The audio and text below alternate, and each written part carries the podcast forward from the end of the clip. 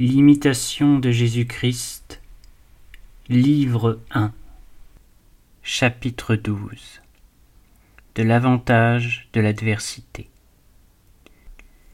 Il nous est bon d'avoir quelquefois des peines et des traverses, parce que souvent elles rappellent l'homme à son cœur et lui font sentir qu'il est en exil, et qu'il ne doit mettre son espérance en aucune chose du monde il nous est bon de souffrir quelquefois de contradictions et qu'on pense mal ou peu favorablement de nous, quelque bonnes que soient nos actions et nos intentions. Souvent cela sert à nous rendre humbles et à nous prémunir contre la vaine gloire. Car nous avons plus d'empressement à chercher Dieu qui voit le fond du cœur, quand les hommes au dehors nous rabaissent et pensent mal de nous. C'est pourquoi l'homme devrait s'affermir tellement en Dieu qu'il n'eût pas besoin de chercher tant de consolations humaines.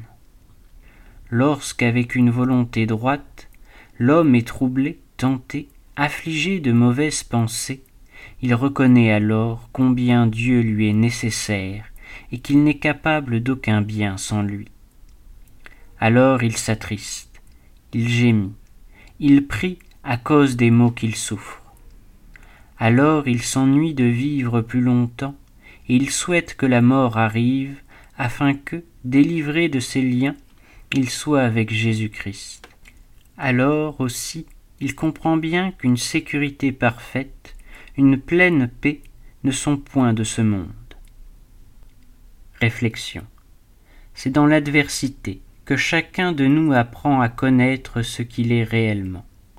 Celui qui n'a pas été éprouvé que sait-il L'homme à qui tout prospère est exposé à un grand danger. Il est bien à craindre que son âme s'assoupisse d'un sommeil pesant, et qu'à l'heure du réveil on ne lui dise Souvenez-vous que vous avez reçu vos biens sur la terre. Ici-bas, les souffrances sont une grâce de prédilection. Elles nous exercent à la vertu. Elles nous fournissent de nouvelles occasions de mérite et nous rendent conformes au Fils de Dieu, dont il est écrit Il a fallu que le Christ souffrit et qu'il entra ainsi dans sa gloire.